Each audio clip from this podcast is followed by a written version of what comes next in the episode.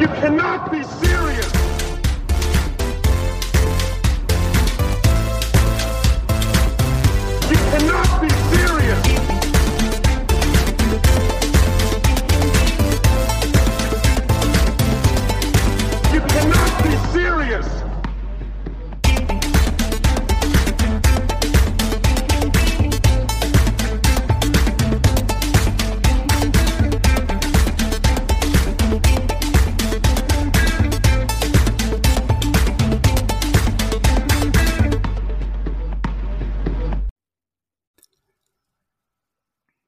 Mein heutiger Gast ist Peter Imhoff. Man kennt ihn aus dem Fernsehen. Früher Sat1 unzählige Fernsehshows rauf und runter.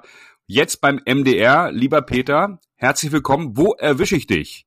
Du, hallo und herzlich willkommen. Ich bin tatsächlich bei mir zu Hause. Ich habe diese Woche keine Sendung, also zumindest heute nicht. Und ähm, habe hier oben bei mir unterm Dach so ein kleines Studio. Also ich ähm, schneide auch Beiträge selber, habe ja also so einen Mhm. Schnittplatz und äh, da sitze ich jetzt auch und habe es ganz gemütlich. Wunderbar. Nun sind wir ein Tennis-Podcast. Und nun wissen ja vielleicht viele deiner Fans nicht unbedingt, dass du Tennis spielst. Oder ist das weit bekannt? Nee, eigentlich überhaupt nicht. Also ich bin ja wirklich auch nur so ein äh, Freizeitspieler. Ähm, ich sag immer, eigentlich spiele ich schon wahnsinnig lange Tennis und müsste das viel besser können. Aber ich ähm, brenne für diesen Sport und ich, ich liebe ihn über alles und habe ihn natürlich auch komplett ähm, von meiner Kindheit bis jetzt an verfolgt, auch mit den großen Stars und Heroes und äh, allem, was dazugehört. Auf die kommen wir sicherlich gleich zu sprechen, wer deine Stars und Heroes waren. Aber da haben wir beide ja sicherlich was gemeinsam. So wie viele Hörer auch. Eigentlich müsste man viel, viel besser spielen. Das denkt wahrscheinlich fast jeder, der Tennis spielt, bei dem Aufwand, den man betreibt. Wann hast du losgelegt? Also du bist Jahrgang 73, Lars und ich. Schöne Grüße an dieser Stelle. Der ist leider krankheitsbedingt verhindert. Ähm, der, äh, wir beide sind ja äh, Jahrgang 76, deswegen heißen wir Doublette 76. Du bist also, naja, drei Jahre älter. Wann hast du losgelegt? Ähm, ziemlich früh. Ich komme ja aus Osterode am Harz, das ist eine kleine Stadt in Niedersachsen. Hm. Und ähm, da hatten wir einen Tennisverein und ähm, da hat eigentlich jeder gespielt. Natürlich ging das so richtig los mit Boris Becker und seinem ersten Wimbledon-Sieg. Also das war ja Mhm. genau die Zeit, in der dann, das habe ich ja voll miterlebt, alle plötzlich Tennis spielen wollten. Und das war bei mir auch so, also vielleicht so, ja, ein paar Jahre früher habe ich schon angefangen, das vielleicht mit sechs oder so. Ne? Also, ähm, aber dann mit, mit, mit Boris Becker haben wir dann ja alle komplett irgendwie on fire gestanden. Ne? Hm. Und dann hast du aber Zeit deines Lebens durchgehend gespielt, äh, weil du bist ja dann logischerweise auch umgezogen mal, lebst ja nicht mehr dort im Harz. Ja gut, wenn man wenn man, ja, was heißt, natürlich immer so mit Unterbrechungen, ne? Weil klar, wenn du so zu Hause im Verein bist und dann trainierst, dann hast du automatisch ja auch deine ganzen äh, Tennispartner und Freunde und da war es ja auch eine Zeit, da ist man einfach so zum Tennisclub gefahren und hat geguckt, wer so rumhängt und dann spielt man mit dem halt, ne? Weil man ja eh irgendwie auch alle, alle kannte. Und äh, das war immer voll da, war immer was los. Wenn man dann umzieht, ich bin dann nach Hannover irgendwann gegangen, also vorher irgendwie noch nach Bückeburg, dann nach Hannover und dann nach Berlin. Da muss man sich ja, was das betrifft, immer erstmal so ein bisschen neu sortieren, gucken, wo ist ein Verein und gucken, ob man vielleicht irgendjemanden findet, mit dem man auch so außerhalb der Reihe spielen kann. Deshalb, es waren immer auch mal so ein, zwei Jährchen dazwischen, wo ich gar nicht gespielt habe. Ähm, dann ein langer Bruch war zum Beispiel, als die Kinder dann kamen. Ich bin ja Vater von Zwillingen, die sind jetzt elf Jahre alt, als die zur Welt kamen, 2012 da habe ich erstmal so ein paar Jahre ausgesetzt, äh, weil irgendwie keine Zeit war. Aber dann auch immer wieder angefangen. Es hat mich immer wieder gepackt. Und natürlich gibt's immer irgendwie so einen Auslöser, dass man irgendjemanden sieht, der spielt, irgendjemanden vielleicht trifft, mit dem man mal gespielt hat und oder dass bei mir die Kinder angefangen haben zu spielen und ich dann selbst wieder unbedingt auch spielen wollte. Hm. Ja, das ist so sicherlich eine Motivation dann auch und äh, ist wie Fahrrad, äh, Fahrradfahren wahrscheinlich. Man verlernt es nie ganz, aber ist natürlich besser, wenn man permanent dabei bleibt. Hm, Also 73 geboren, Beckers Wimbledon-Sieg war 85, warst du 12, einfache Rechnung. Gab es vor Boris Becker schon jemanden, den du na, bewundert hast oder den du gut gefunden hast? Nicht bewusst, ehrlich gesagt. Also schon mit Becker ging's los, eher. Das war ja so ein Urknall mit Becker, das muss man einfach so sagen. Es gab ja Mhm. Diese ganzen großen Stars international, McEnroe, ähm, Jimmy Connors, die hat man, die habe ich nicht wahrgenommen, ganz ehrlich. Da war ich einfach auch vielleicht noch zu jung, hatte auch andere Interessen. Und ähm, ich habe angefangen mit Tennis spielen, weil meine Eltern gespielt haben und meine Schwester. Wir waren so eine Tennisfamilie. Also habe ich auch mhm. automatisch mhm. gespielt. Aber das war, hat man nicht so groß drüber nachgedacht. Erst dann, ja, wie gesagt, mit dem Wimbledon-Sieg war dann, war dann so eine Leidenschaft da, dass man jemanden hatte, dem man so nacheifern wollte. Ne? Das hat dann schon was verändert. Hm. Auch technisch, hast du beidhändig, einhändig oder spielst du einhändig Rückhand? Ich habe damals einhändig gespielt. Das war, also wenn ich mich richtig entsinne, überhaupt noch gar nicht so. Da hat man das gelernt. Ich hatte, ich hatte einen Tennistrainer, Frido, der ist übrigens jetzt immer noch Trainer ja. dort in Osterode. Der bringt jetzt, wenn wir mal dort sind, meiner einen Tochter das Spielen bei. Hat mittlerweile irgendwie zwei neue Hüftgelenke. Ähm, aber ein unfassbarer Tennisspieler mit einem unglaublichen Ballgefühl und ähm, konnte auch immer gut mit mit Kindern trainieren, hatte immer irgendwie starke Nerven. Und mhm. der hat uns so ein bisschen dieses ganz klassische Tennis beigebracht, einhändige Rückhand und ähm, also das war so ein bisschen, der hat auch tatsächlich Boris Becker dann irgendwann so als als Vorbild für uns auch erkannt und gesagt, der spielt so ein Schulbuchtennis irgendwie so alles so sieht so sieht so gut und so perfekt aus. Ja. Und die einhändige Rückhand hast du aber nie umgestellt auf beidhändig. Habe ich dann. Ich spiele jetzt, Ach Quatsch. Spiel jetzt die beidhändige Rückhand. Ich hasse mich dafür, aber ich weiß nicht. Bist du schwach geworden? Es ist einfacher, auch mit, weißt du, so dann diese vielen Pausen, die man hatte. Und natürlich war sowieso die Rückhand ja immer so ein bisschen bei mir so ein Glücksschlag. Und ich hatte das Gefühl, dass ich mit der beidhändigen einfach mehr Konstanz, mehr Sicherheit reinkriege. Und das hat sich auch irgendwie jetzt bei mir so etabliert. Spannend, spannend. Weil es gibt einen Fun Fact, äh, habe ich selber ähm, irgendwo im Internet aufgeschnappt. Das erste Mal seit Jahrzehnten oder überhaupt ist aktuell in der Top 10 der ATP Weltrangliste kein Einhänder mehr. Ach, ehrlich? Ja, ja, wir kennen sie natürlich alle, Federer, Edberg und so weiter, Tsitsipas und so, die, der ist irgendwie auch anscheinend rausgerutscht und ähm, das ist ja ein historischer Moment.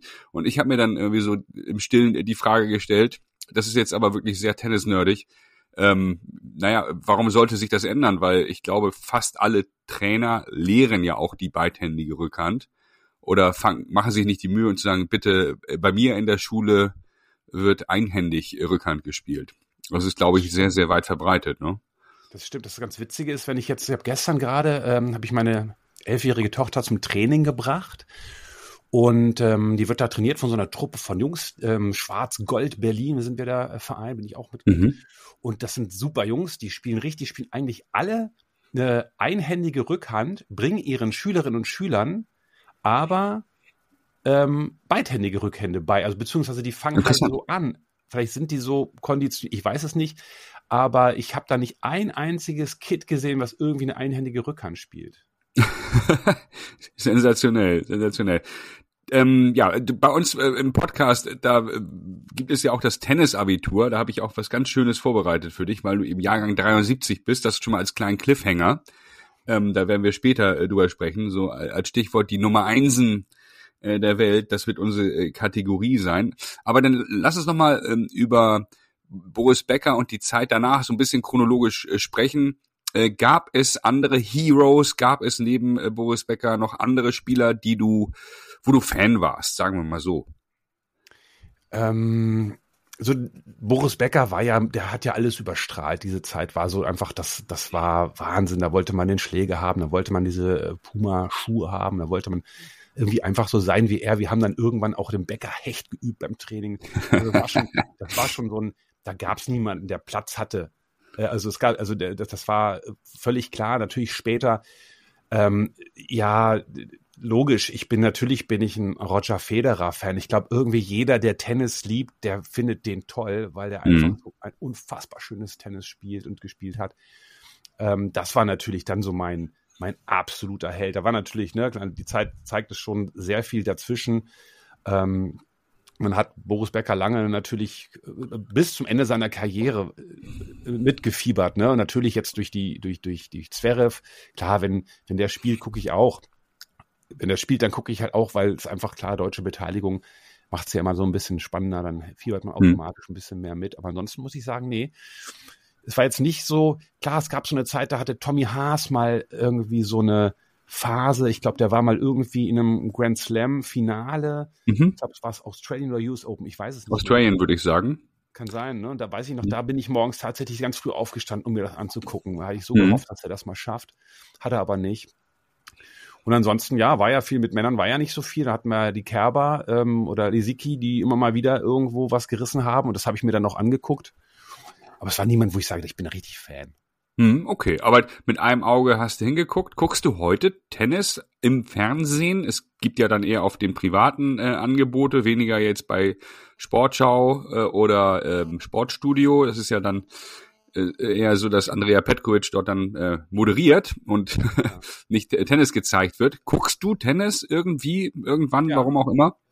Jetzt neulich ähm, Australian Open habe ich gesehen, ähm, relativ viel. Das ging irgendwie so ein bisschen nebenbei bei mir. Ähm, Mhm. Ich liebe das auch, wenn Boris Becker die Spiele kommentiert, muss ich sagen. Also das ist ja sowieso ein, ein, ein, ein ganz ja ein Wahnsinnskapitel. Boris Becker als sich als Person ist natürlich wirklich oh, auch auf eine große Art und Weise gescheitert natürlich. Aber wenn es um Mhm. Tennis-Sachverstand geht und seine Art zu kommentieren, das finde ich super. Das macht für mich so ein Spiel gleich noch viel wertiger und noch viel mehr Spaß, mir das anzugucken. Und das ging ja jetzt mit Zverev auch. Oh, ich habe dieses Spiel gesehen, jetzt wo er da, äh, wo er da wirklich eigentlich schon kurz davor stand, da ins Finale einzuziehen. Da hat es doch wieder nicht geklappt. Ich habe mir so die Haare gerauft. Also das habe ich tatsächlich in kompletter Länge gesehen. Irgendwann konnte ich aber nicht mehr, weil es meine Nerven nicht mitgemacht haben. Schluss. oh Mann. Ja, ja. Aber ja, da gucke ich schon, auf jeden Fall. man, man ist wieder angefixt irgendwie, ne? Wenn dann einer doch äh, dann relativ weit ist und irgendwie denkt man dann, also man drückt ja in der Regel schon auch den deutschen Sportlern, auch bei anderen Sportarten, so geht's mir zumindest, die Daumen, äh, sei es Basketball, Handball, you name it. Ähm, und so ist es ja eigentlich im Tennis dann auch, ne? Ähm, dass man dann, wenn ein Deutscher spielt und weit kommt, dass man ihm die Daumen drückt. Ähm, und äh, ja, es ging mir eben auch ähnlich dann. Äh, irgendwie drückt man dann hart die Daumen und ärgert sich auch so ein bisschen. Ja. Äh, es kommt aber nicht so an die Gefühle des zwölfjährigen Peter Imhoff ran wahrscheinlich äh, oder 13-, 14-jährigen, der dann enttäuscht äh, mit ansehen musste, wie Boris Becker auf den Sandplätzen dieser Welt ähm, verlor, ein Spiel nach dem anderen, oder? Naja, das war natürlich, Becker ist ja deshalb so populär geworden, nicht weil er ja so der Athlet vor dem Herrn war, sondern weil er halt so dieses Kämpferherz hatte, wo man auch wusste, selbst wenn er mit zwei Sätzen zurückliegt, ist immer noch alles möglich. Also der ist ja, da war ja irgendwie ähm, Genie und Wahnsinn und totaler Triumph und äh, komplettes Scheitern. Das war ja so nah beieinander bei ihm. Das war immer jedes Mal immer irgendwie ein Krimi. Man wusste nicht, was man zu erwarten hatte. Das hat es natürlich auch so irre spannend gemacht, dass man ihn da so hat leiden und kämpfen sehen und er hat da nicht irgendwie dem Gegner für einen guten Ball applaudiert, der hat seinen Gegner versucht irgendwie fertig zu machen. Äh, Das war schon, da war eine andere Dynamik drin, das sagt er selber ja auch in Interviews. Ich muss jetzt sagen, ich fand jetzt, wo wir sprachen über ähm, Zverev gegen Medvedev im Halbfinale der äh, Australian Open, da hatte ich schon wieder so ein, weil ich hatte so eine krasse Antipathie äh, für äh, Medvedev. Also jetzt nichts, nichts mit seiner Herkunft oder sonst irgendwas zu tun. Ich Nee. mag den als Persönlichkeit nicht so. Und Ja. ich mag auch, ich mag den auch nicht spielen sehen, weil ich finde, der spielt so fürchterlich hässliches Tennis. also das ist ja Geschmackssache. Ich finde, es sieht aus, als würde er irgendwie Ja, jagen. Irgendwie, das ist merkwürdig. Und da wollte ich halt noch umso mehr das Zverev gewinnen. Das wäre so Alcaraz ganz anders. Den finde ich super. Das ist auch ein krasser Typ. Ja. Aber da hat's schon, muss ich sagen, das war schon, da war schon bei mir wieder Leidenschaft dabei. Ja, ja. Ne, es kommt irgendwie auch wieder und man fragt sich ja dann auch wieder rum, äh, vielleicht hast du ja, kannst du ja mal ein gutes Wort einlegen äh, beim MDR, bei den öffentlich-rechtlichen. Warum findet da Tennis nicht statt? Ähm, hast du da eine Begründung für? Ähm, also ich kann mir da ganz viel denken, aber äh, sind die Re- TV-Rechte so teuer von diesen Turnieren? Ähm, und ist das nicht ähm, dann auch gleichbedeutend ein Stück weit dann eine Abwertung äh, so schön ich die Berichterstattung und Kommentare finde, so wie du auch, Eurosport und Sky, das sind ja in der Regel die Sender, die dann übertragen. Ähm, ist das nicht auch dann sowas ähnliches wie ein Genickschuss für eine Sportart, wenn die in den öffentlich-rechtlichen nicht mehr stattfinden? Oder sehe ich das falsch? Ja, du, das, das, ähm, das geht natürlich weit über meine Kompetenzen hinaus. Und muss man mal dazu sagen, dass es, es braucht gerade, ähm, um so ein großes öffentliches Interesse äh, hervorzubringen, brauchst natürlich so Persönlichkeiten mit Strahlkraft oder es muss eine irre Bedeutung haben. Und wenn jetzt Zverev im, im Finale gewesen wäre, ähm, dann, es gab ja schon Fälle, wo dann plötzlich ein überraschender Finaleinzug bei einem Grand Slam dafür gesorgt hat, dass es dann doch wieder öffentlich übertragen worden war. ich finde es auch schade. Natürlich ist echt so aus Fernsehmachersicht ist Tennis natürlich echt ein Killer. Du weißt ja nie genau, wann fangen die Spiele ja. jetzt an und wie lange ja. dauern die überhaupt. Also du kannst ja überhaupt nicht mehr planen. Mhm. Und ähm, das ist einfach ganz anders als bei einem, bei einem Fußballspiel. Und wird Fußball auch nicht mehr übertragen, so richtig, ne? Also noch ganz selten DFB-Pokal oder so. Aber da weißt du wenigstens, wann es losgeht, wann es zu Ende ist, so halbwegs. Ne? Verstehe. Beim Tennis ist ja wirklich, ähm, da fängt ja das Spiel manchmal mit zwei Stunden Verspätung an und weißt du nie, dauert es jetzt zwei Stunden, eine Stunde oder fünf Stunden. Ähm, aber klar, ich, ich, du, wenn es jetzt wieder ein, wenn es jetzt, wenn jetzt der Zverev irgendwie oder irgendjemand anderes plötzlich so immer jedes Mal um um äh, den Sieg bei einem, bei einem großen Turnier mitspielen würde, tut er ja im Prinzip auch, ne? Aber es ist halt, ähm, wie gesagt, ich glaube, bei einem, bei einem Finale könnte ich mir schon vorstellen, dass man da dann nochmal, das dann auch nochmal zeigt. Aber andererseits, da, gut, ich habe jetzt, hab gesehen. Da ist dann Budget vorhanden. Da ging das ja auch. Stimmt, allerdings. Und jetzt fliegen ja immerhin die Tennisbälle dann beim Fußball auf dem Rasen. So findet Tennis dann doch in den öffentlich-rechtlichen statt, indirekt.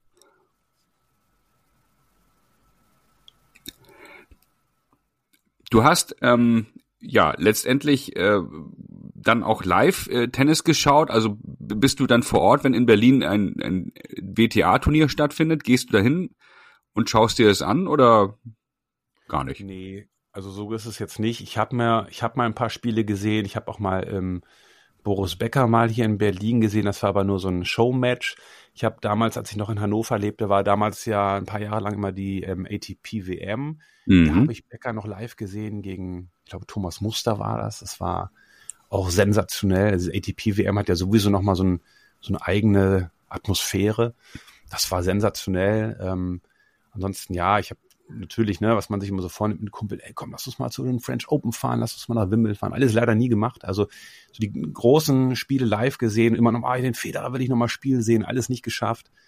Ähm, also insofern, da habe ich jetzt nicht so viel Erfahrung äh, vorzuweisen, was schade ist, weil es war so, so, so diese, diese Energie und diese Kraft, die beim Tennisspielen ja eine Rolle spielen, auch um was teilweise da für eine Wucht hinter den Schlägen steckt, das erlebst du natürlich live ganz anders als als am Fernseher. Ich weiß noch damals auch, als Becker hier dieses Showmatch gemacht hat, wenn der mal richtig drauf gehauen hat, dann ging hier ein Raunen durch die Menge. Ne? Also das war schon, das überträgt sich natürlich live ganz anders.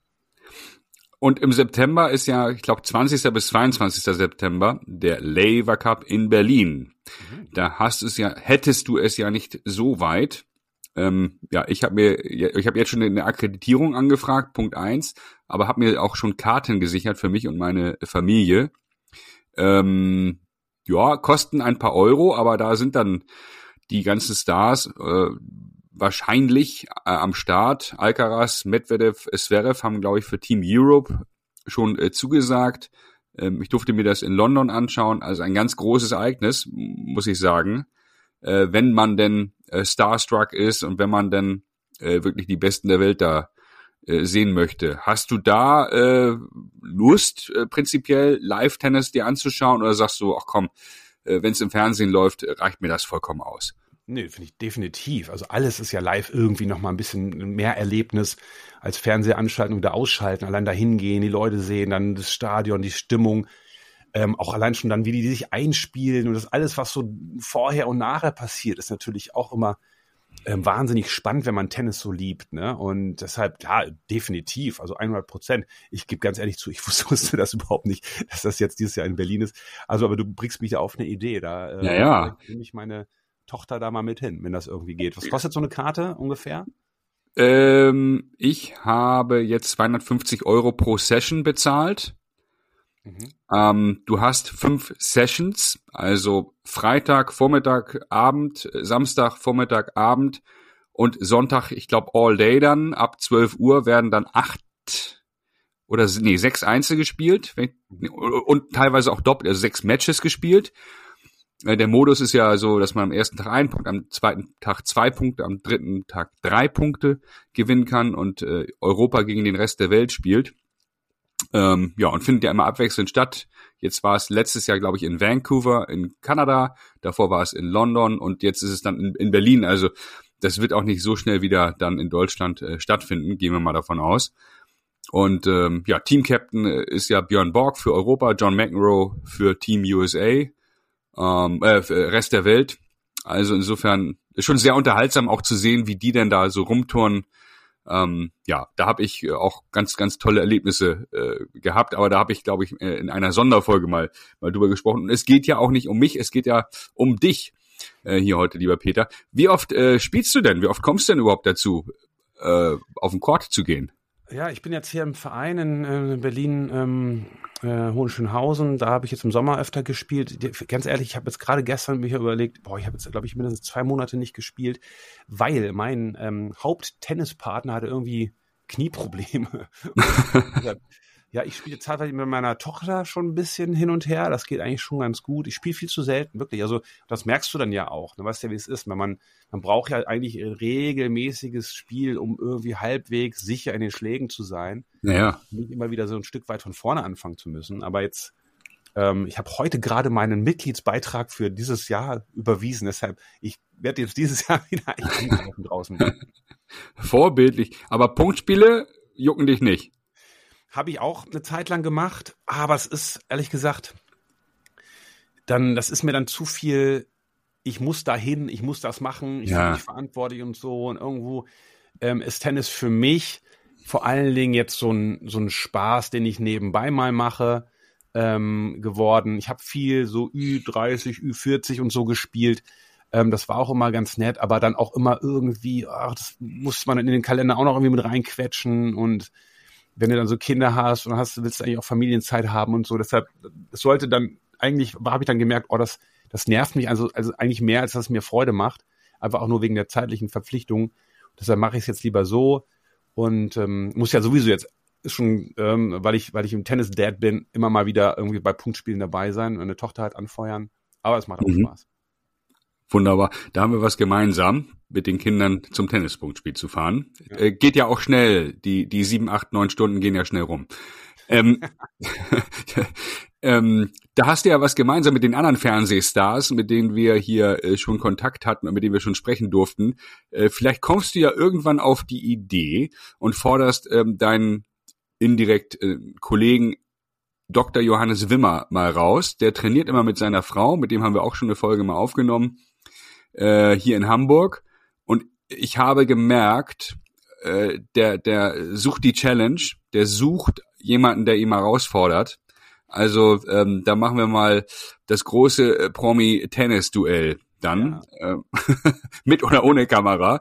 Ähm, aber ja, es gibt ja eben wirklich viele, viele, die die Tennis spielen und äh, die auch jetzt nach der oder während Corona Tennis neu für sich entdeckt haben, ne? weil man ja wie wir gelernt haben, da sich nicht so schnell ansteckt, vielleicht wie bei anderen Sportarten. Und deswegen haben auch viele Freunde von mir im hohen Alter um die 50 äh, angefangen mit Tennis. Ja. Und machen mir also, bis heute Vorwürfe, warum ich denen nicht äh, vorher mal gesagt habe, wie toll Tennis eigentlich ist. Ähm, ja.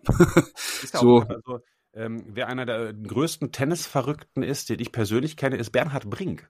Den ähm, sehe ich ja von Natur aus immer relativ häufig so, entweder bei mir in der Sendung oder ich moderiere ja, ja auch so, so Schlagershows oder sehe ich ihn immer, da quatschen wir über, über Tennis. Ich habe auch mal zusammen mit ihm, ähm, ich verwechsel, ist das rot-weiß oder blau-weiß, also einer dieser Elite-Tennisclubs hier im Westen ja. Berlins, habe ich mal so auch so ein, Anführungszeichen, Promi-Turnier ähm, mitgemacht und der ist so mhm. auch ein totaler Freak. Er liebt das auch und spielt auch echt ein schönes Tennis. Ist ja so daufrisch, ne? Aber äh, das zeigt auch mal wieder, was du gesagt hast, ist ein Sport, den man noch im hohen Alter spielen kann und dann unterschätzt man ja auch regelmäßig die Leute. Ne? Die sie wirken dann zwar nicht mehr so äh, athletisch, manchmal schon so ein bisschen steif so von der, Spannung her, aber was ja nicht zu unterschätzen ist beim Tennis, ist diese extreme Erfahrung, dieses Antizipieren können, zu wissen, ähm, wohin kommt der Ball gleich, äh, das erspart einem ja auch viel, viele Wege. Und ähm, das kann man sich von, von älteren Leuten echt ganz gut abgucken. Und ein anderer, der mir spontan da jetzt einfällt, ist äh, der, der prominenteste Roten Baum-Zuschauer äh, der letzten 50 Jahre meiner Meinung nach, Roberto Blanco. Also er war ja auch, glaube ich, immer beim Davis Cup zu sehen. Ähm, als damals dann der Davis Cup vielleicht noch ein bisschen größer war dann äh, in den äh, Zeiten 80er, 90er Jahre. Aber der war Roten Baum auch immer erste Reihe ja. immer, immer am Start. Hier, unsere Revolverhelden sind auch am Start mit Christopher Hünecke, dem Gitarrist, haben wir die erste Folge ja aufgenommen. Äh, Johannes, der Sänger, ist auch äh, hart am Spielen, weiß ich. Ähm, ja, und hier, ähm, na, Max Giesinger und so weiter und so fort, die sind auch hart am Zocken hier in Hamburg. Ah, okay. Aber äh, die spielen mittlerweile auch Padel. Ich äh, weiß nicht, ob du diesen Trend mitbekommen hast Ja, logisch. oder ob du selber auch schon mal Paddle gespielt hast. Nee, habe ich noch nie. Ich weiß nur, ich habe meine meine Partnerin ist Spanierin und die sagte, das Mhm. spielt man da schon ganz lange. Ja. Also das ist äh, da wohl schon früher irgendwie gang und gäbe gewesen. Ich kriege das natürlich mit. Jetzt auch, ich war jetzt letztes Jahr im, äh, Wohnmobilurlaub mit meinen Kids und da haben immer mal wieder auf dem Campingplatz dann Leute Paddle-Tennis gespielt, also richtig mit Netz aufgebaut und allem. Ähm, und ähm, ich glaube auch, dass, dass das tatsächliche Paddle ist ja in so einem Käfig oder sowas, ne? Oder Ja. in so einer, so eine Art, so eine Art wie, wie Squash, so in der Art, ne? Ja, Mischung aus korrekt. Squash Und Tennis. Ja. Ähm, ich merke, dass das total kommt, aber ich habe selbst noch nicht gespielt. Ja, also es ist im Prinzip so, dass viele Tennisvereine peu à peu, äh, viele gerade die Tennis- und Hockeyclubs in Hamburg, ähm, die äh, einzelne Paddlecourts errichten und das bringt richtig so ein bisschen die Sparten zusammen. Das ist der eine Effekt. Also dass die Hockeyspieler und die Tennisspieler dann, naja, die dritte Sportart gemeinsam oder auch na, gegeneinander Hm. ausführe ähm, im Paddle. Das ist äh, so der eine Effekt, der eintritt. Und ähm, dann hast du natürlich äh, kaum äh, Flächen äh, zur Verfügung. Also viele Vereine wollen. Mein Tennisverein hat auch einen Platz da irgendwo freimachen können und einen Platz gebaut. Ähm, und ja, viele sind auf der Suche nach, nach Flächen. Ja. Ich bin aber der Meinung, das muss gar nicht im Tennisclub stattfinden, sondern man könnte die auch wunderbar ähm, in, äh, naja, da wo, wo äh, Fußballplätze und Basketballkörbe immer hängen, die es wirklich in, in großer, großer Anzahl zumindest in Hamburg hier gibt. Wenn ich so von A nach B fahre, fahre ich gefühlt an 17 leeren Fußballcourts äh, vorbei. Gut gemeint. Aber vielleicht könnte man da ja auch mal ähm, einen Paddlecourt hinbauen und dann der Allgemeinheit äh, zur Verfügung stellen. Ein bisschen rustikaler. Why not? Aber äh, wer, wer bin ich denn? Ich habe es nicht zu entscheiden. Es gibt aber wenig in, in, in den sogenannten Bebauungsplänen, weiß ich in Berlin auch, ähm, Sportflächen, die sind wirklich rar. Logisch, wir brauchen Wohnraum, wir wollen, brauchen Gewerbe, das wir unterbringen, wir brauchen Grünflächen. Und äh, ja, Sportflächen fallen da hier und da manchmal echt ein bisschen, bisschen runter dann. Ja, ich habe gesehen irgendwie neulich, ähm, wie bei Instagram oder bei Facebook, dass äh, Steffi Graf und Andrew Agassi ähm, Pickleball. Gespielt haben. Das, weiß das war Pickleball. Hm? Das war Pickleball, was die gespielt haben. Ach so, was ist das jetzt wieder? Was ist, das ist doch Das ist noch was anderes. Das ist im Prinzip äh, Mini-Tennis mit äh, besonderer Linienführung. Äh, ähm, aber da hast du äh, jetzt, da haust du nicht hinten gegen den Zaun gegen wie bei Ah, Squash. okay. So. Ah, okay, das ist was anderes. Aber das ist ein Riesentrend äh, in Amerika. Genau, die beiden haben gespielt, ne? Hast du es gesehen im, äh, in den sozialen Medien? Genau, genau. Da wurde mir das irgendwie reingespült und da habe ich gesagt, okay, die, vielleicht wurden die jetzt irgendwie als, als, als Testimonials oder sowas dafür verpflichtet, um den Sport ein bisschen breiter zu machen oder so, aber oder haben einfach selbst privat Freude dran. Aber es war, ich habe die, äh, ich habe Steffi Graf schon seit tausend Jahren nicht mehr Tennis spielen sehen, aber das äh, habe ich gesehen. Wen hast du denn kennengelernt von denen durch deine Fernsehtätigkeit von den bekannten Tennisspielern? Ich habe mal eine Zeit lang ähm, in der Nähe von Hannover so ein, so ein Charity-Tennis-Event moderiert und das war immer sehr Aha. gut ähm, äh, besetzt. Also da waren dann natürlich so Local Heroes wie Nikola Kiefer mit dabei, Patrick Kühnen war mit dabei. Wer aber Mhm. auch mit dabei war, war ähm, Henri Leconte. Oh, War zweimal mit dabei, habe ich da äh, kennengelernt. Ich, ähm, ich muss mal überlegen, wer noch. Ach so, Charlie Steb habe ich da kennengelernt. Patrick Kühn habe ich öfter mal getroffen. Also er war nicht nur, dass er bei mir in der Sendung war, sondern auch, ich habe hier in Berlin auch noch mal so ein für den äh, Deutschen Tennisbund auch mal eine Veranstaltung moderiert. Da war er auch als als Experte mit dabei und wahnsinnig ähm, netter Typ, muss ich wirklich Wahnsinn, sagen. ja. Auch Charlie Steb, überhaupt alle sehr bescheiden irgendwie auf ihre Art und Weise ähm, und sehr, sehr freundlich. Nikola Kiefer, so ein bisschen verschlossen vielleicht, aber auch ein netter Typ. Und wenn es dann so um die gute Sache geht, Nikola Kiefer hat sich immer sehr eingesetzt für so eine äh, karitative Einrichtung, wo so Kinder, für, für ster- todsterbenskranke Kinder irgendwie letzte Wünsche Mhm. erfüllt worden sind und so. Da hat er sich sehr engagiert und ähm, natürlich auch dann bei so einem Event Henri Leconte dann mal persönlich ähm, kennenzulernen. ist ja auch so eine Legende. Super Typ. Ja, Wahnsinn. Also die jungen Hörer, die äh, LeConte nicht kennen, die müssen unbedingt YouTube anschmeißen. Anders kriegt man es ja kaum noch vermittelt. Ne? Linkshänder, ganz schnelle Bewegung, irgendwie geile Technik. Auch viel Surf Volley gespielt, habe ich in Erinnerung. Äh, und sehr unterhaltsamer Franzose, der hier unter anderem dann am Hamburger Roten Baum auch wirklich die, ein absoluter Publikumsliebling war. Ja. So wie Yannick Noah auch. Die Franzosen waren. Gar nicht so als den, als den großen Champion in Erinnerung, sondern mehr so als denjenigen, der immer so lustig war, der immer so witzige Sachen gemacht hat, der auch so in einem, in einem relativ ähm, ja, engen oder, oder, oder wichtigen Match immer irgendwie entertained hat. So, ne? Das ja. war das hat mich, das hat mich irgendwie total äh, beeindruckt, dass der da immer noch so die Ruhe weg hatte, immer noch seine Gags zu machen. Das fand ich natürlich super. Wahnsinnstyp, Wahnsinnstyp. Ich, ich durfte mal, äh, als Boris Becker machte äh, am Ende seiner Karriere ein paar Schaukämpfe in Hamburg und überall in Deutschland irgendwie. Und auch auf Sylt äh, spielte er dann, da war ich dann auch mit dabei und danach wurde dann gefeiert irgendwie in der Sturmhaube. Henri Leconte, äh, so viel kann ich äh, sagen, das ist äh, auch nicht nichts Verwerfliches, spritzte dann irgendwann aber mit Champagnerflaschen auch rum. also äh, tanzte auf dem Tisch äh, und ähm, naja, wie alle anderen auch, aber da war wirklich, da hast du gemerkt, der, der weiß, wie es geht, sagen wir mal so. Also sehr, sehr äh, lustiger, lustiger Kerl, nicht nur auf dem Court. Dann ja. an der Stelle. Ja, ähm, Du hast ähm, dann ja durch deine Moderatorentätigkeit hast du eben erwähnt DTB-Event, äh, die die Liste der der äh, Tätigkeiten, die du da äh, machst, also nicht nur jetzt im Fernsehen, sondern auch auf, auf Veranstaltungen, ist ja unendlich lang. Also man kann dich sicherlich ja dann auch äh, für große äh, Firmenveranstaltungen äh, buchen, wenn ich das so richtig raushöre ähm, oder wenn ich die Homepage von dir so richtig interpretiert habe. Hm, würdest du denn, könntest du dir vorstellen, auch Sport zu kommentieren live? Also unabhängig vom Tennis, meinetwegen Tennis oder andere Sportarten? Ähm, zu kommentieren, ja, das ist, man, man, man darf das echt nicht unterschätzen. Ne? Also ich, ähm, ich ja. auch Leute vom Sport und so und die, die brennen natürlich dafür. Die, und die, da ist das auch nicht so, dass die sagen, okay, ich ab morgen, morgen das Spiel, ich ähm, muss mich jetzt mal ein bisschen einlesen, sondern die machen das eigentlich permanent.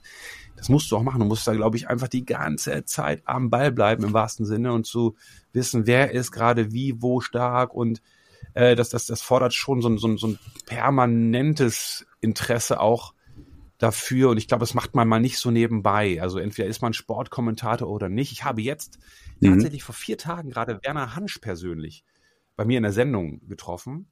Ah. Und das ist ja auch der Fußballreporter. Ja.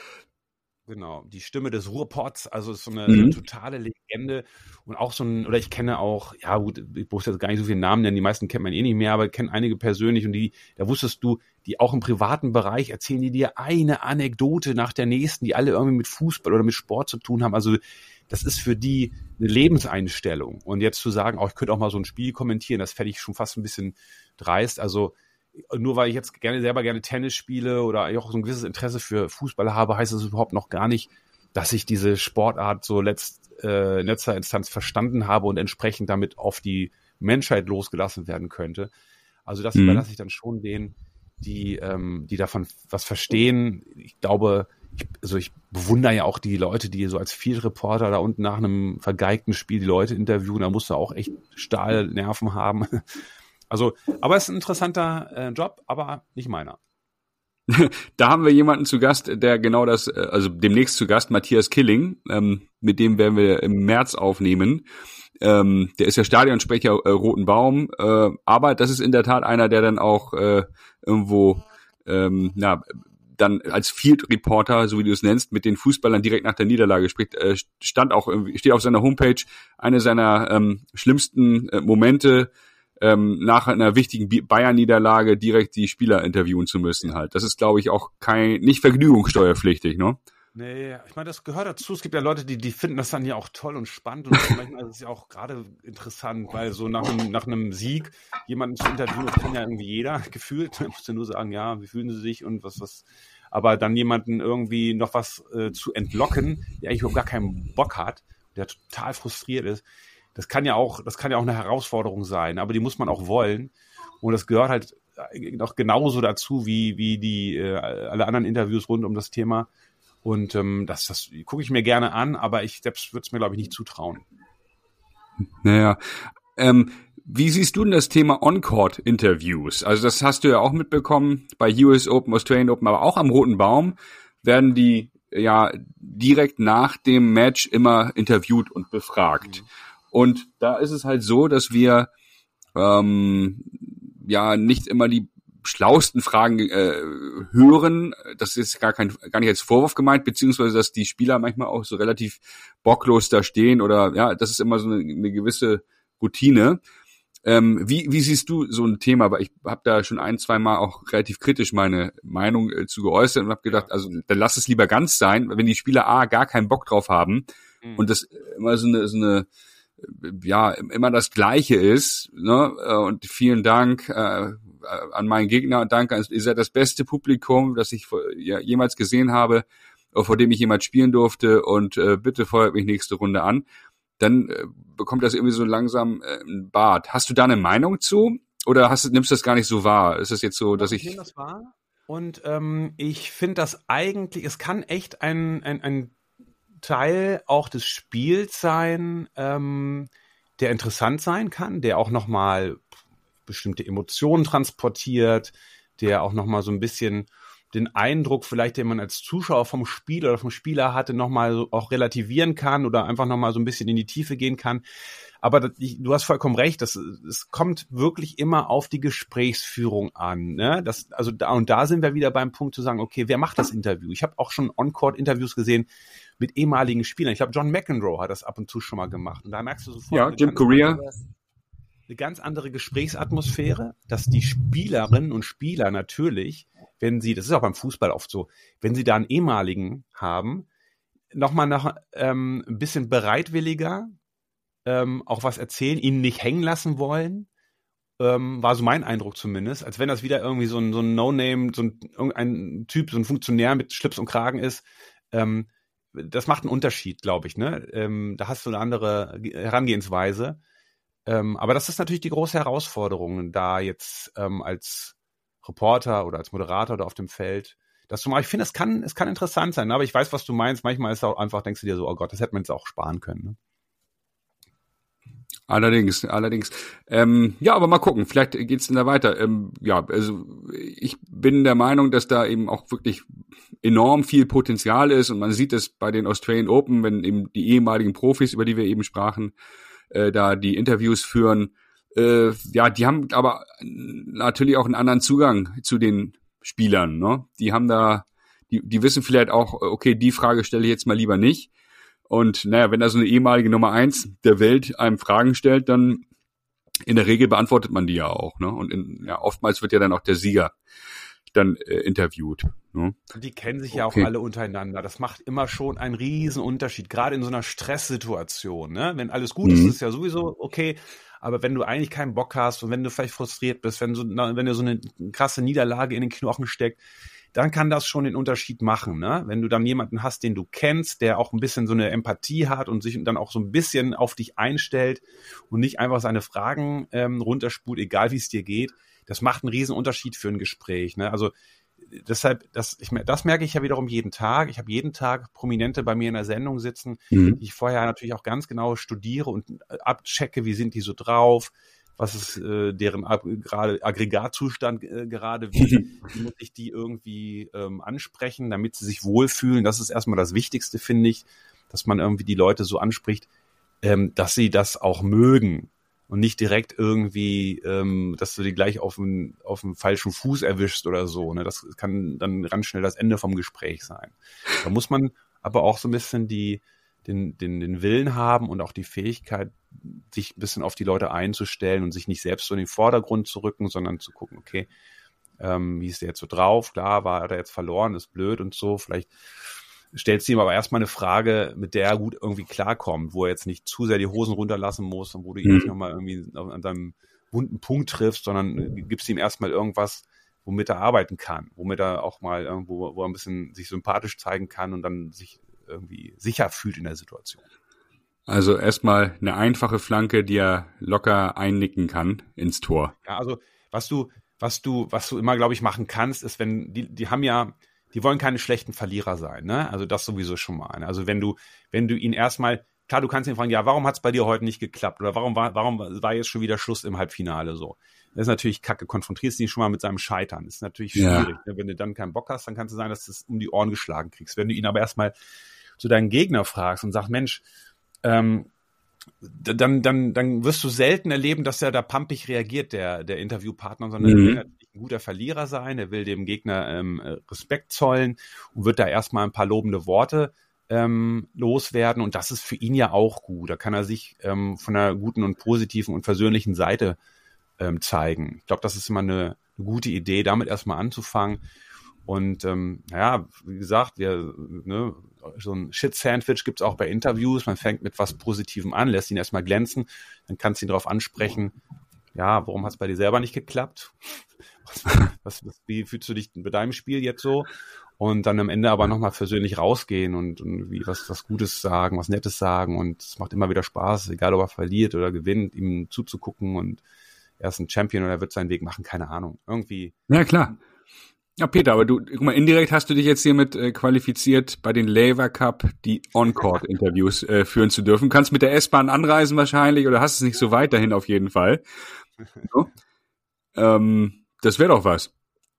Ja, ne, das, also das, äh, im Tennisbereich muss ich sagen, würde ich mich da, wenn, wenn wir drüber reden, natürlich wohler fühlen als beim Fußball. Tennis kenne ich mich einfach besser aus und ähm, so eine Individualsportart ist ja sowieso auch nochmal noch, da ist eine andere Dynamik drin als bei so einem Mannschaftssport oder so. Ne? Also ich glaube, erstmal beim, beim, beim, na, ist mehr psychomäßig, da spielst du ja auch mal so ein bisschen gegen dich selber beim Tennis. Oh ja. Aber ähm, du kannst auch nicht groß von anderen enttäuscht werden oder äh, hängen gelassen werden oder ähm, du bist ja immer für dich selbst verantwortlich. Ne? Das ist natürlich, wie gesagt, auch für Gespräche nochmal eine andere Dynamik und ähm, also das könnte ich mir schon eher vorstellen. Aber auch da, wie gesagt, ähm, ich, ich glaube, das ist, da gibt's Leute, die da mehr Kompetenzen haben. Na, mal gucken. Vielleicht, äh, wer weiß. We, we will see. Tennis-Bundesliga hm, ähm, in Berlin ist ja auch ein großes Thema. Ähm, also haben wir jetzt in vielen Folgen drüber gesprochen. Äh, Markus Söcke, auch ein Berliner, mit dem wir schon aufgenommen haben, der auch für Deutschland äh, Davis Cup spielte. Äh, ganz sympathisch auch, der beim äh, ich glaube bei Rot-Weiß dann auch das Damenturnier damit managt oder hauptverantwortlich äh, da managt, ähm, ist sicherlich auch ein Besuch wert. Ich glaube, das Turnier heißt Bet 1 Open. Ich hoffe, ich sage da nichts Falsches jetzt, aber alle wissen, was ich meine. Ein Damenturnier äh, in Berlin. Mal gucken, mal schauen. Äh, und ja, ich kann, oder Lars und ich, das machen wir unregelmäßig in diversen Folgen, alle immer aufrufen, guckt euch die Bundesliga-Matches an und die Regionalliga-Matches. Also ich habe hier gerade bei dem Verein meiner Familie um die Ecke in Hamburg ähm, bei den Damen zugeschaut und da spielte dann die Nummer 600 der Welt an eins. Man ahnt es nicht vor neun Personen. Ja, also äh, das ist äh, Weltklasse-Tennis. Klar, man möchte in der Regel immer Federer, Nadal, Djokovic, äh, die Besten der Besten sehen und Tsitsipas und Zverev. Aber wir beide wissen ja auch, dass es unglaubliches Tennis gibt, ähm, auf Regionalliga-Niveau oder wenn auch die 700 der Welt ist immer noch die 700 der Welt. Ne? Ja, also ähm, ich, ich finde ja immer, ähm, natürlich tolles und hochwertiges und äh, Tennis auf Weltniveau zu sehen, ist ja das eine. Das andere ist ja, ähm, ein spannendes Match zu erleben. Also ich habe ne, nur nur so als Beispiel, mhm. meine Tochter spielt jetzt spielten jetzt U12. Ja, mit elf Jahren sicher.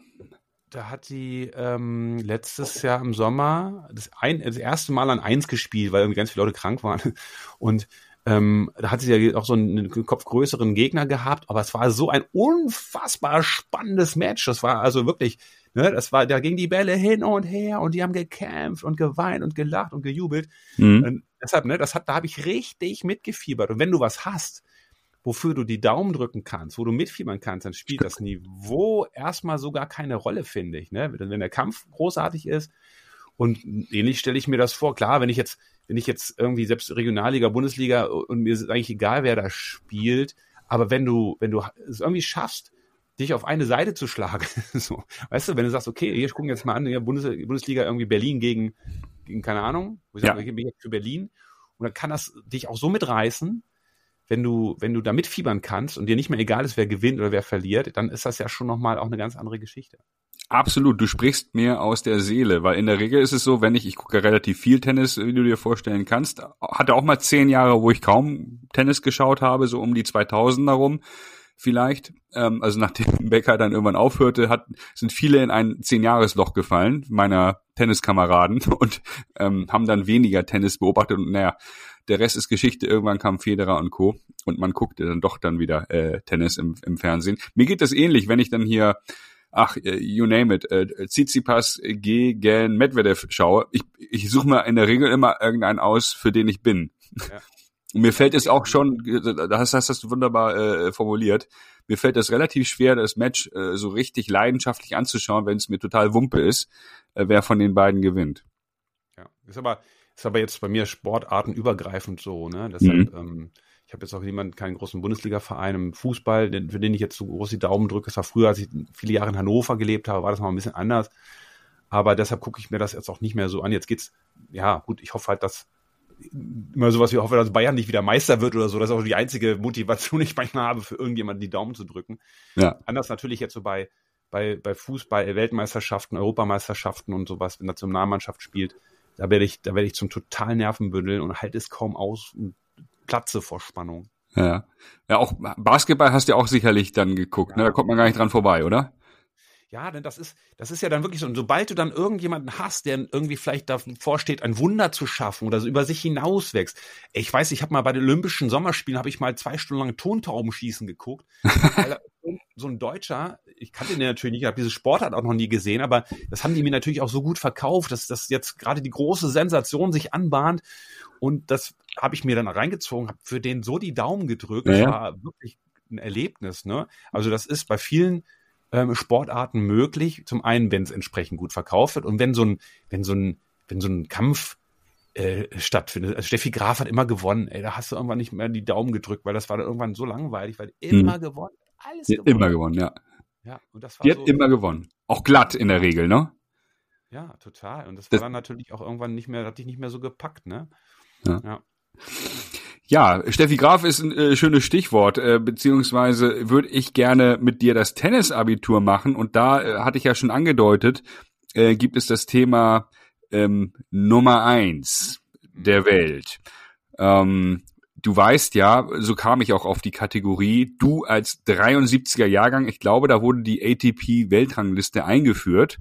Ja. Äh, mein Sohn hat mir mal die Frage gestellt, wie wurde denn vorher festgestellt, wer die Nummer eins ist? keine Ahnung, das muss ich selber nochmal recherchieren.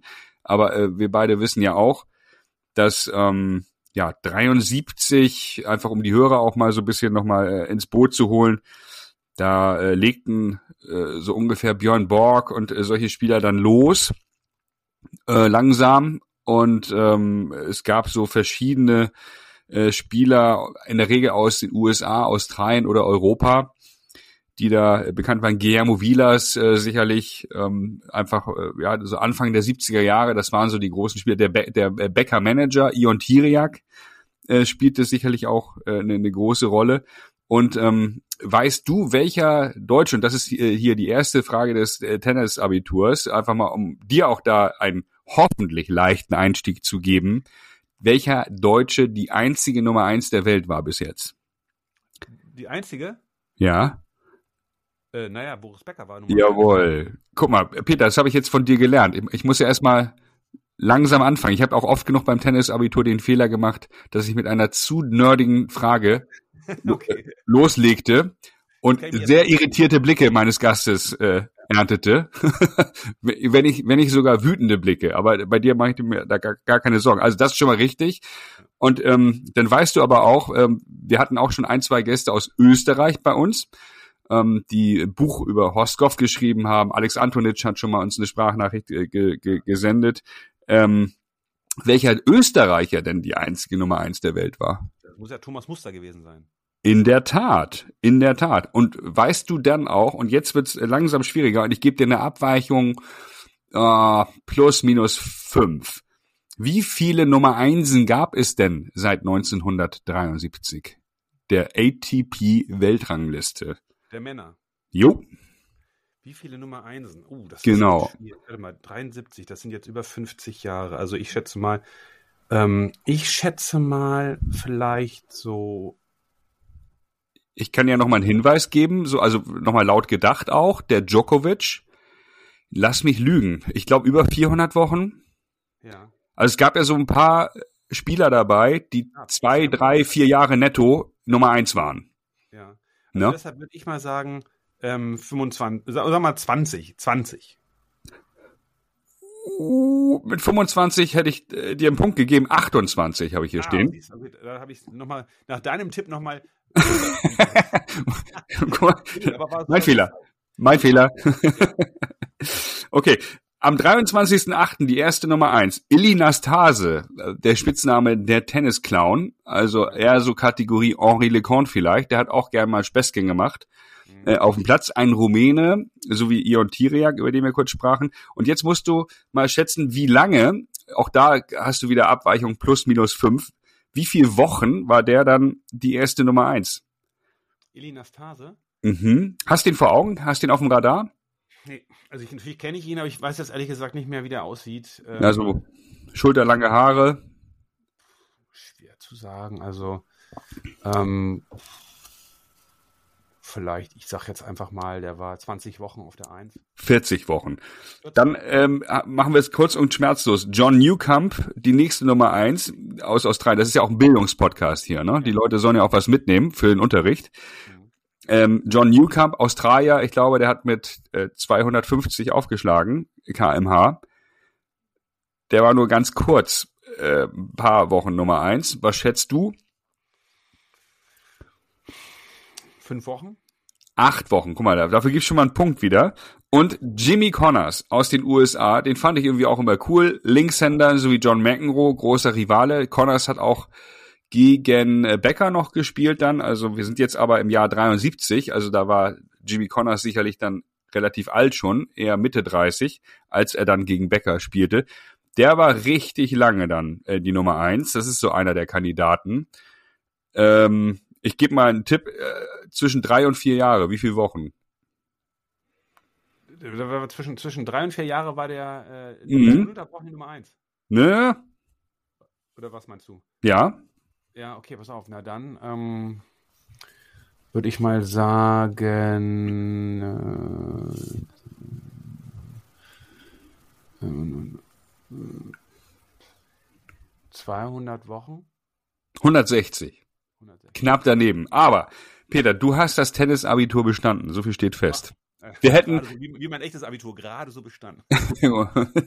Auf jeden Fall ähm, sind das ja so immer so die Fragen, die, also so ist das Tennisabitur ein Stück weit auch entstanden, die wir nach unseren Punktspielen manchmal besprechen. Also äh, ja, wenn einem nichts mehr einfällt, dann fragt man sich, und wie viel Preisgeld hat denn der und der in seiner Karriere gewonnen? Und irgendwie haben alle richtig Bock dann zu quizzen. Ja. So ist es dann halt oftmals. Ähm, ja, und dann dann freut man sich. Das sind so die, die kleinen Dinge des Lebens der um die 50-jährigen Männer. Du weißt, wie es ist. Wer ist denn aktuell eigentlich so der Rekordhalter? Ist das äh, Djokovic mit 400 Wochen oder was ist das? Ja, ja, ja, über 400 Wochen. Ich habe da äh, auch im Rahmen äh, jetzt der Vorbereitung hier nochmal raufgeschielt. Ich glaube irgendwie 413 Wochen. Also das, das Ding ist ja auch, ähm, boah, jetzt erwischte mich auf dem falschen Fuß. Wer ist denn aktuell Nummer eins? Immer noch Djokovic? Äh, Oder Alcaraz? Nee, Djokovic, ne? ja, also Ja, Logo.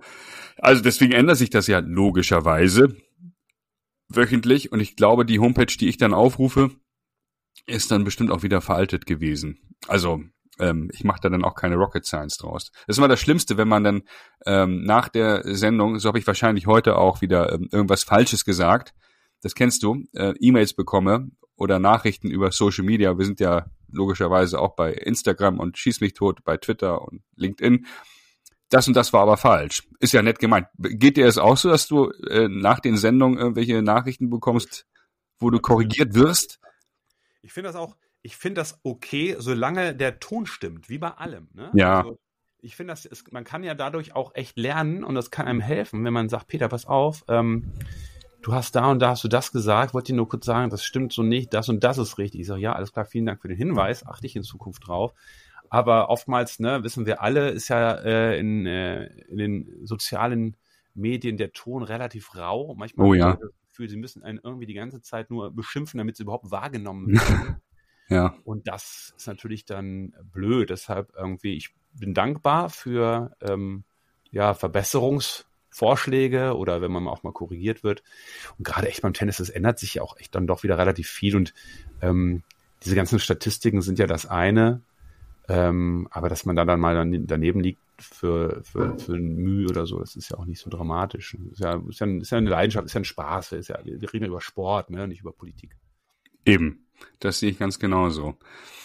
Lieber Peter, ich, ich bedanke mich sehr, sehr herzlich bei dir. Famous Last Words, äh, das ist noch eine andere Kategorie, also Lars, äh, Famous Last Words, die müssen wir natürlich weglassen von Lars Kreinhagen, meinem kranken Kompagnon. Also ähm, kannst du dir vorstellen, es, äh, ich, ich musste heute Einzel spielen, ich hätte gerne Doppel gespielt mit ihm, aber es lässt sich nicht ändern. Der war in, bei, in Australien und ähm, ja, liegt halt richtig flach. Äh, also nochmals Genesungswünsche an meinen kongenialen, kreativen äh, Doppelpartner äh, Lars Kreinhagen an dieser Stelle.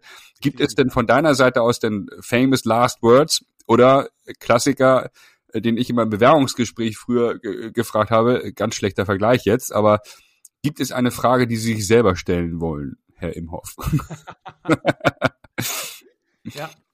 Ich möchte mich äh, vor allen Dingen fragen, wann ich es endlich mal wieder schaffe, regelmäßig Tennis zu spielen. Meine mein, mein Gefühl in die Vorhand wieder zurückzubekommen, dass ich glücklich damit bin. Manchmal muss man ja nur Kleinigkeiten umstellen und dann ja, klar.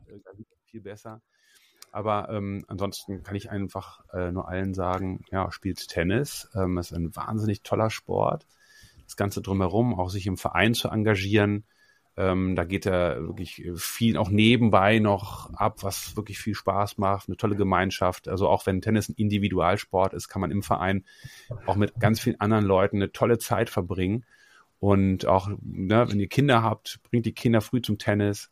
Äh, es macht wahnsinnig viel Spaß. Ähm, Kinder lernen ja sowieso alles viel, viel besser und schneller, wenn sie noch klein sind, speichern das ab und haben sich dann fürs Leben. Und wer früh Tennis spielen lernt, kann ein ganzes Leben damit Freude haben, doch bis ins hohe Alter. Und ähm, mhm. das ist auch etwas, wo man Leute kennenlernt, wo man sich austauschen kann, so wie wir jetzt heute. Und äh, meine äh, Tochter gestern beim Tennis hat sie eine ihrer besten Freundinnen kennengelernt, mhm. die jetzt im Sommer auf Tenniscamp fährt und so. Also das ist, ist ein wahnsinnig toller Sport, jetzt nicht nur über das Ball hin und her spielen hinaus, sondern also das da äh, äh, hängt viel dran, was, was sehr viel Spaß macht. Absolut, das kann ich nur unterschreiben. Ihr habt ja in Berlin dann auch eine Oase der Tennisliebe mit den Tennisfreunden Berlin. Da durften wir mit Ole Tillmann schon eine Folge aufnehmen oder der, das ist eine Anlage, die ich mir äh, vor Ort angeschaut habe. Und da werden wir mal gerne dann äh, ein, ein Match spielen, wenn du Zeit und Lust hast. Äh, wenn wir dann nach Berlin kommen, dann laden wir dich da herzlich hinein. Ähm, ja, und ja, werden als Gast werden uns Gastmarken besorgen. Aber die haben das echt gut gemacht. Die zelebrieren es da vor Ort bei den Tennisfreunden Berlin. Ähm, geiles Clubhaus sich ge gezimmert, gut die Aufgaben auf viele Schultern verteilt im Ehrenamt. Ähm, da packen alle mit an. Relativ digitaler Club auch. Ähm, ja, auch da haben wir eine Sonderfolge drüber aufgenommen. Und ähm, ja, genau das, was du sagst. Also wir sind jetzt auch dran. Äh, die Generation, die sich ehrenamtlich engagieren müsste. Ähm, und äh, ja, ich versuche da auch immer im Rahmen meiner Möglichkeiten äh, zeitlich dann äh, mich zu engagieren. Mein, Ten mein Tennisclub, in dem ich spiele, der wird dieses Jahr 100 Jahre alt. Und wir haben uns jetzt kurzfristig entschieden, Ende April ein Turnierchen äh, zu veranstalten im kleinen Rahmen mit den benachbarten Vereinen in Hamburg hier. Und ähm, ja, das kostet ja alles Zeit, Geld und Nerven. Aber ähm, ich kann da auch äh, deinen Aufruf nur unterstreichen, ähm, sorgt dafür, dass die Tennisvereine zu Tennis-Oasen werden oder auch Oasen werden, wo Familien und wo Kinder sich gerne aufhalten. Und da muss sich jeder dann ein bisschen engagieren, damit das dann auch hübsch vor Ort ist, weil diese Fitnessclub-Mentalität, ich zahle etwas, ich möchte eine Gegenleistung bekommen, die ist da, glaube ich, nicht so angebracht im Verein dann. Da muss jeder mit anpacken dann und wenn es Laubhaken ist oder was auch immer. Absolut. Hm. Wunderbar. Ja, Lieber Peter, vielen Dank für deine Zeit, dass du dir die Zeit genommen hast. Und ähm, ja, dann bin ich äh, gespannt, äh, wenn ich dann mal dich irgendwo spielen sehe, wie deine Rückhand dann wirklich ist und ob du dann doch wieder umsteigst von beidhändig auf einhändig. Erwarte nicht zu viel, aber ich bin immer gerne dabei. Also wenn ihr, wenn es sich mal ergibt, äh, einfach rechtzeitig Bescheid sagen, dann kann ich vorher noch ein bisschen trainieren. Wunderbar. Also nochmals, vielen Dank und auf bald. Tschüss, tschüss.